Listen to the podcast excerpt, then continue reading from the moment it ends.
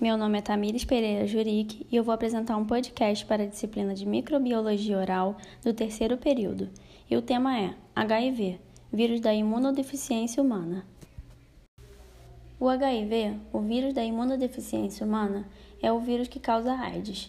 Ele ataca o sistema imunológico e se multiplica rapidamente, tornando o organismo suscetível ao surgimento de doenças. É importante destacar que o vírus do HIV pode se encontrar de forma latente e o indivíduo pode levar até 10 anos para desenvolver a doença. Esse vírus é transmitido de uma pessoa para outra através do contato com sangue, transfusões de sangue, agulhas infectadas com HIV e relação sexual. Além disso, uma mulher grávida que esteja infectada pode transmitir o HIV para o seu bebê durante a gestação ou parto, como também através da amamentação.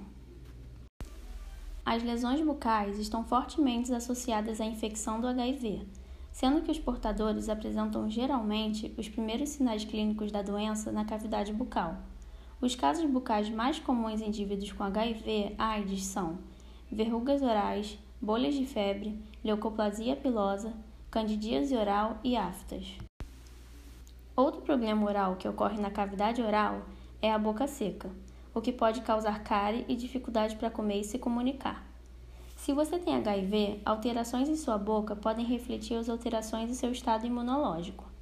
Ao suspeitar de HIV, o cirurgião dentista pode solicitar ao paciente um hemograma completo, que é possível analisar as mudanças quantitativas e morfológicas dos elementos do sangue e, se necessário, o paciente deverá ser encaminhado ao especialista.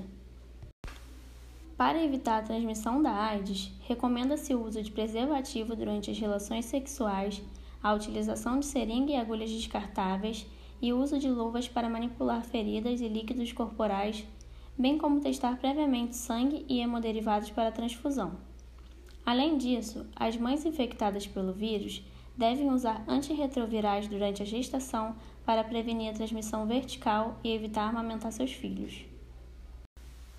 Não existe cura para a AIDS, mas uma adesão estrita aos regimes antirretrovirais pode retardar significativamente o processo da doença, bem como prevenir infecções secundárias e complicações.